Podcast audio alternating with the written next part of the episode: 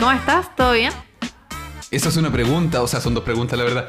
Esas, esas dos preguntas son las que marcan el capítulo del día de hoy. Desde la Dirección de Formación Integral y Empleabilidad empezamos un nuevo capítulo del podcast del PAU. Me acompaña Renato. Hola. Y Rocío. Hola. Gestión de las emociones. Esa es la temática, chiquillos. Algo, chiquilles, chiquillas. algo súper importante que no debemos olvidar. Y los dejamos invitados a escuchar entonces este capítulo. Tulio, estamos al aire. Eh, bueno, como justamente ayer eh, hablé con un chico que, que hablamos sobre la gestión de las emociones, eh, como que es eso, ¿no? Como desde lo básico, como que, ¿por qué ponerle nombre a las emociones? Como cuando un niño chico hace una pataleta y hace la pataleta porque no sabe qué es lo que le está pasando. Eso nos puede pasar siempre, Mm. en cada momento y sobre todo en la universidad. No sé qué opinan ustedes de eso. Eh, sí, ¿sabes qué? Yo creo que es una parte súper importante identificar qué es. Porque hay veces que uno se... eh, a- no quiero decir se amurra, porque hay términos que uno utiliza para describir muchas cosas. Por ejemplo, amurra. ¿Qué es estar amurrado? Puede ser estar enojado, puede estar un poco decepcionado, pero hay términos puntuales para describir cada sensación. Es importante identificarlos para saber cómo actuar frente a estas emociones, estos sentimientos. Eh, creo que es un buen ejercicio, eh, o sea, es un buen ejercicio para la salud propia, pero también es un ejercicio complejo porque uno tiene que hacerse consciente cuando frenar, aunque la emoción sea fuerte, decir, oh, estoy enojado, estoy triste, estoy Como que es lo que me está pasando, como que hay poco eh, alfabetización sobre las emociones. Ya, yo eh, quería empezar, o se me ocurre eh, que una buena forma de hilar el tema es simplemente hablando de una prueba compleja o un periodo complejo del semestre, porque vienen un conjunto de emociones asociados a dar esta prueba que de repente es muy importante. Me imagino, por ejemplo, esa típica eh, segunda prueba, donde, eh, no sé, en un ramo que al principio te tienes una primera nota, en la segunda vas a ver y define cómo va a estar tu cierre de semestre, porque si te va bien, te puedes relajar, si te va mal, vas a estar ahí estresado eh, a final del semestre intentando salvar la asignatura y también con todo lo que conlleva el cierre del semestre.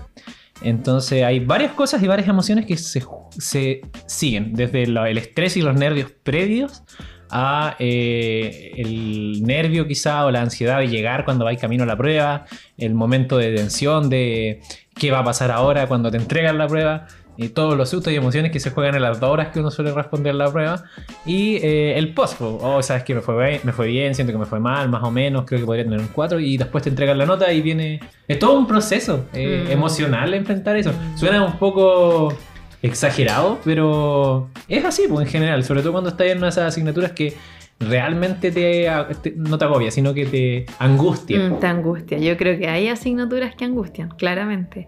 Eh, y pienso que el, el mundo de la universidad es como una expresión de emociones que no son las mismas que viviste en el colegio, ¿no? Porque hay otra, hay como otro, otro estrés y hay otra presión, ¿cierto? En el que te esfuerzas mucho por tomar algo y, y no sé, pues te sacaste un 2. Pero en el fondo es como, ¿cómo eh, respondes a esta frustración? Y hay otra cosa que pasa mucho, ah, que estudias mucho para la prueba y quedas en blanco. Y es como muy común, yo lo he escuchado muy común entre los estudiantes. ¿Pero qué significa esto de quedarse en blanco? No es que no hayas estudiado, sino que no puedes como controlar eh, la ansiedad y la cantidad de emociones que estás sintiendo y el miedo y el susto, que también es algo... Eh, biológico. Es como el piloto automático de tu cerebro. Como eh, que se te bloquea. gana, te gana, sí, claro. y como que la gente dice, no, ¿cómo te voy a poner en blanco? Sí, pues sí suele pasar. Nunca me pasó. Ah, Pucha, igual creo que no solamente el tema como académico, sino eh, si lo vemos como el tema universitario, eh, creo que por la edad, no sé, ahí la Rocío quizás nos puede complementar un poquito más, pero hay varias emociones complejas que transcurren o, o- o eventos o situaciones que se suman al tema académico, yo creo, cuando uno está en la universidad. Y eso también como que a veces puede jugar en contra, porque... eh, claro, está el tema de las evaluaciones, está el tema de, del estrés que genera esas evaluaciones, sobre todo si, si no hiciste nada al, al inicio del semestre, pues está al final ahí como tratando de, de salvar el, el día, salvar el mundo. Pero, ¿qué pasa igual con las otras cosas? Pues porque hay relaciones también, amistades, hay problemas sociales o problemas personales, familiares. Entonces, a veces, eh, puede que uno le vaya bien o entienda la materia, pero a veces esas cosas igual juegan en contra. Claro, yo quizá tenéis razón ahí. Quizás yo partí con un punto muy negativo. O sea, no sé si negativo, pero medio denso. ¿Cómo yo te hizo sentir eso? Ah, no lo sé. Ah, no, pero igual hay cosas positivas. Yo recuerdo que una de las buenas emociones, bueno, hasta el día de hoy es una buena emoción, más allá de que uno sea está haciendo lo que está haciendo en la U, encontrarse de repente con, no sé, ex compañeros, amigos, más que ex compañeros de curso, amigos que son de otra carrera, que los cruzáis en la U bacán, pues, entretenido, una emoción fuerte de alegría porque no la he visto hace rato. Claro. Claro. O de repente que te toque justo con tu amigo en el mismo módulo, o que eh, el profe te reciba de buena manera. Igual hay momentos de emociones súper fuertes, pero súper buenas. A eso quiero llegar. Mm. Mm, no todo es, es, terrible. Yo hablaba ayer con un estudiante y él me preguntaba, bueno, hay emociones buenas y emociones malas, ¿cierto? Eh, y yo así. Pienso que, eh, o la psicología, yo creo que nosotros como que tratamos de ver que la... Eh, no es que existan emociones buenas y malas, sino que emociones placenteras y displacenteras. Obviamente que hay emociones que no nos van a agradar y que no son cómodas, pero no significa que no tengan eh, como una razón de ser en, nosotros. Por ejemplo, la frustración, la rabia, la pena mueve nuestras conductas también, nos hace hacer cosas. Por ejemplo, mm. eh, me fue mal en una prueba y estoy triste y es súper normal si te esforzaste mucho.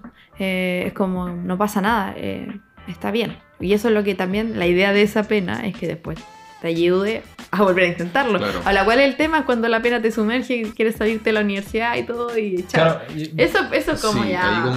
Eso igual es un tema. Pues, ¿Hasta dónde voy a ponerle límites a estas emociones para, para que me orienten o me lleven? No se trata de, de, ah, me fue mal y chao con todo. No, pues hay que poner un límite, hay que ver qué se hace con eso. Pero igual es difícil. A veces eh, uno no se da cuenta cuando está siendo un poco, eh, no sé si decir irracional mm. respecto a las emociones, pero pasa. Mm. Pasa. A veces, de cosas tan simples como de repente enojarte, cerrar, pegar la, cerrar la puerta de un portazo, es como. Quizás no fue lo más adecuado, quizás fue incómodo. Claro. Yo creo que parte de la base más sencilla eh, y que tiene que ver con el nombre de este podcast, ¿no? ¿Cómo estás? Y esa pregunta, ¿cómo estás? Generalmente en modo automático respondemos bien y tú por chat, el quien sea. Claro. Porque siempre estamos bien, pero eh, acá en la universidad, y esto es muy triste, es muy raro que un estudiante que salga a una prueba y tenga muchas, muchas cosas y diga que está bien, genuinamente. No lo está, estás cansado, estás estresado, estoy agobiado. Pero eh, como sociedad no estamos acostumbrados a decir o hablar de nuestras emociones displacenteras, ¿no? Como el sentirse cansado, como el, ¿sabes qué? No estoy bien no estoy, teníamos un taller respecto a eso. Tuvimos un taller, la unidad psicoeducativa, ¿cómo se llama? Eh, está bien estar mal. Eso, está bien estar mal, sí, claro. Que era como cuestionarse un poco eh, el tema de tener que responder por defecto bien, así como si fuera parte del saludo. O sea, hay veces que igual es protocolar. Cuando, cuando te preguntan en un kiosco no le vayas a contar. Claro, como llorando. Sí, como no, no, es pesadísimo. En la fila del casino y te solo te pregunté la hora. Claro. solo quería, solo quería saber dónde estaba la sala. Ah, solo quería saber dónde estaba la sala y me empezaste a contar todo. Nada, catarsis. Claro, y toda la fila va atrás ahí en el kiosco. Sí, pues complicado ese tema. Bueno, yo creo que es parte también de lo que se puede encontrar acá en, el programa, de la posibilidad de que tú puedas consultar y tener espacios donde converse esto con profesionales. Eh, es importante también como hacer notar que eh, estar mal no es algo que deba ser penalizado como eh, a veces creemos que es. O sea, nos pueden catalogar de débiles, de que no tenemos el mismo rendimiento, o pasa mucho que uno se compara con otros compañeros mm. que quizás están rindiendo mejor, están pasando la mejor o no le afecta tanto una situación, y a unos sí puede que le afecte más, y ahí entras como a, dudar incluso, como mencionaba Rocío, de si siguieron en una carrera, entonces creo que ahí hay varias cosas que por parte también de los, de los compañeros importantes, no solamente como ser consciente tú de si estás bien o mal, o, de eso, sino como que los compañeros idealmente también puedan ver eso, porque a veces alguien, no sé, como tú mencionabas, el tema de un portazo lo considera como parte de quizás su forma de botar el enojo, pero quizás para los compañeros puede ser como chuta. Eh, puede, pueden reaccionar en contra de esa persona o quizá empatizar, no sé, puede haber muchas reacciones, entonces ahí también es como importante de, que entendamos un poco las emociones y estamos todos como aquí en esta misma universidad, maldita sea. Ah. El riesgo de tirar una mala talla yo creo que también pasa por eso. Sí. De, de repente eh, no sé, a todo el grupo le fue mal y tú le dices o te ríes del asunto y a Claro. uno del grupo eh, Puede que no le caiga bien. ca- puede que no le caiga bien porque él se esforzó mucho o a veces motivo. Igual eh, tiene que ver un poco con saber leer el ambiente, pero por lo mismo es importante también mostrar tú cómo te sientes y preguntar también cómo se sienten los demás Sí. ciertas situaciones. po. Sí. Y, yo- yo- y ahí, ahí yo creo que hay dos cosas importantes que, que han mencionado. Una tiene que ver como con la empatía, ¿cierto? Eh, a mí me está yendo bien, pero no significa que al otro no. Claro. Eh, y tiene que ver también cómo gestionamos las emociones. Yo creo que esa es la clave, porque claro, eh, yo puedo tirar mi rabia como yo quiero, rompiendo vasos. y- Ay, qué pero no, eso no. Pero tienes que Eso aprender plástico. vasos que plásticos, no quiero dejarlo tan claro. violento, claro. Pero No tienes que cartón saber para ser ecológico. De cartón. gestionar, exacto. por ejemplo, hay pasos y esto es como muy, no sé, va- como va a sonar como muy estructurado, pero así es, ¿no? Cuando tú sientes algo, y sea lo que sea, y no sabes lo que es, porque generalmente nosotros no sabemos lo que estamos sintiendo, pero si sientes que hay algo raro, hay algo que te incomodó, hay algo que no te gustó, hay algo que te dio ganas de llorar, no sé. Y con ese algo, la idea es colocarle un nombre. Como cuál es el nombre de lo, de lo que estoy sintiendo, es pena, es tristeza, ¿qué es lo que es? Mm. Y después ver en qué contexto fue que me sentí así. Fue la universidad, fue algún compañero que dijo algo, fue el profe que dijo algo, y después poder hacer algo con eso, ¿no? Eh, bueno, siento mucha rabia, no puedo ir a pegarle a mi compañero porque no, socialmente no está correcto, pero poder ver qué formas me ayudan a mí a gestionar mis emociones, y eso puede ser estar solo, hablarlo con alguien, hacer ejercicio, cualquier cosa que pueda despejarte un poquito de eso. Entonces también yo creo que, que lo que nos falta a veces como sociedad es educarnos respecto a las emociones. Es como esto, esto que con- contaba al principio, cuando un niño chiquitito hace una pataleta y llora descontroladamente y me dice, ¿qué le pasa? Y nadie sabe qué le pasa, es que no sabe lo que le está pasando y por eso lloras. Entonces es como si a mí me pasara algo y hiciera una pataleta por eso, como que no, porque no entiendo, porque no entiendo que algo me pasó en mi ser, pero no sé lo que es. Claro. Entonces por eso Mm. es importante a veces como, como esto de alfabetizarse o como conocer un poquito los nombres de las emociones, Mm. echarle la, el ojo a esa rueda que siempre mostramos, ¿te acuerdas? La rueda de las emociones, si uno busca en Google. Rueda de las emociones. Podríamos, eh, la vamos a publicar en algún lugar, en algún momento, pero hay mucho más que estar feliz, estar enojado, Claro, hay, hay una. Perdón, tú No, no, no, dijimos No, claro al mismo eh, eso me dio risa. Pero Ya. eso- ah, ya. Me hace sentir risa. bien. No te Ah. enojas. Bacán. Eh, qué importante ese tema, porque al final igual creo que una de las cosas que como tú mencionas como sociedad hemos chuteado harto el tema de la gestión, la inteligencia emocional. Porque, claro, nos evalúan de alguna forma el conocimiento académico, el desarrollo, como hablamos en el podcast anterior, que los dejamos invitados a que lo escuchen, sobre los trabajos en equipo. Eh, pero, ¿qué pasa cuando nosotros tenemos que ponernos frente a situaciones que son complejas? Cada vida es un camino distinto y que esas emociones de alguna forma pueden implicar que nos afecte ya más allá de lo académico, sino en lo personal. Porque. Eh, creo que la deserción en Chile, eh, y, y muchos quizá lo han visto con sus propios compañeros, es, es un porcentaje alto de, la- de los estudiantes que desertan también. Entonces, eh, ¿cuántos de ellos quizá eh, están eh, sometidos a emociones que de alguna forma no han tenido forma de trabajarla o no han tenido como apoyo para poder gestionar si realmente es la carrera o es algún otro tipo de situación? Eh, Es una telaraña, por así decirlo, que se puede formar, pero ya ser conscientes con ese primer paso puede ayudar a como a tomar decisiones un poquito más, más acertadas, asertivas. ¿Asertivas? Sí, Claro. esa es la palabra. Eso. Estoy aprendiendo palabras nuevas aquí con el equipo psicoeducativo. Y también cómo enfrentarlo, qué, qué estrategias voy a usar yo para manejar esto. Yo conversaba con estudiantes y comentaban la idea, por ejemplo, a algunos les gustaba encerrarse o estar solo, eh, a otros eh, recurrir a, a otras personas, incluso Claro. uno mencionaba recurrir a su mascota, Mm, eh, que igual es una buena compañía, es una compañía válida, Mm. entonces hay distintas formas. Yo le decía que personalmente eh, hacer algo me, man- me ayuda a manejar el, el tema de alguna emoción, principalmente negativa, no sé, buscar algún algo que hacer manual o salir a caminar, cosas por el estilo. Pero igual es importante buscar su método para canalizar las cosas. Sí. Y eso no es evadir, porque No. se puede, igual hay que tener cuidado Claro. con evadir, ¿no? Sino es que es aceptar que siento algo que me incomoda, que no es placentero, y me hago cargo de eso, ¿no? Pero hay gente que evade, igual cuidado con, con, ahí con Claro. evasión del metro, nada que ver, pero bueno. Hay gente que va de Hay impuestos, gente que pero No me van a nuevas, nuevas. Oye, eh, Fabián, ah, perdón que te, que te ahí interrumpa, es que dijiste algo que me quedó dando vuelta. Que es la educación emocional. Y yo pienso que la educación emocional debería ser desde que los niños entran al primer ciclo de enseñanza.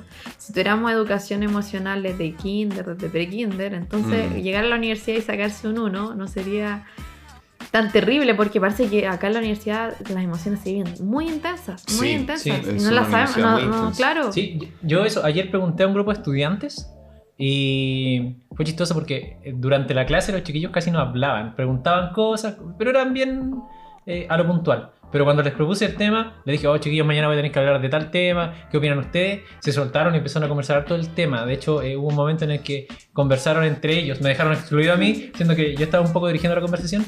Y después les decía así como, tenían harto que decir del asunto, me dijeron que sí. Y claro, nunca nadie les preguntó de esto. Entonces, uno igual, obviamente, hace sus reflexiones internas, llega a conclusiones similares. Eh, me imagino que la educación emocional no es solamente una cosa en que eh, tú vas y te enseñan, sino que también puedes desarrollarlo uno solo. Pero mm, faltan espacios para hablar de estas cosas. Mm. ¿Ah? Por eso nosotros conversamos aquí. Ah, Sí, aprovechamos el podcast para desahogarnos antes. sí. Eh, bueno, ahí vamos a dejar una casilla en el capítulo para que ustedes puedan acceder acá en Spotify, donde puedan compartir eh, alguna forma en que ustedes puedan trabajar esas emociones dis- displacenteras. Eh, algún tip, algún consejo para sus eh, compañeros o las personas que están escuchando el, el podcast, porque igual es bueno tener esa- esas técnicas, compartir esas técnicas. En, en mi caso yo lo hago con mi mascota, pero ahora se esconde. Ah, ya está harto de ti, no, aquí viene de nuevo. Sí, ah, sí, se mete en su casa y no lo puedo Sí, sacar. me pasa lo mismo. Sí, como que ya no. Como No, que ya estoy viene. pensando en adoptar otro, otro perro. No, Ah. ya. Otro que no esté, de esté libre de tristeza. Claro. Yo miro a mi perrita y es como que me mira así, no, como de nuevo. Y, se- y también se esconde. Yo creo que estamos cargados emocionalmente. Se hace el dormido. Sí. Yo creo que hacer la invitación, hacer la invitación allí que desde la unidad psicoactiva, desde acá del Pau Paz, estamos haciendo siempre talleres de gestión de emociones. Y es un espacio en el cual igual hablando con los estudiantes se agradece. Porque no, hay mucho espacio y ir a una terapia tampoco es como que podamos ir pagar y costear una terapia siempre. Y invitados a los talleres que estamos realizando, el próximo mes vamos a realizar uno de autoestima, eh, donde igual vamos a tocar estos temas. Así que allí los, los tenemos invitados y, y también las consultorías psicoeducativas también. Eh, vamos trabajando temas de gestión emocional y comienza esto se comienza en casa, así que cada uno en sus espacios personales que pueda a veces preguntarle a un amigo cómo estás. Claro. ¿Realmente estás bien? Ya, ¿bien? ¿En serio? Así como... Claro, Tengan cuidado con ese, Oh, Pero cuidado con Sí, eso. esa, pregunta, esa pregunta es muy poderosa. Prepárense sí, para sí. una conversación larga. Sí. Sí, Yo la idea quería es que decir- tengas tiempo y ganas de escuchar. Sí, sí, te ¿cómo estás? Te responden bien, y después respondes con un por qué.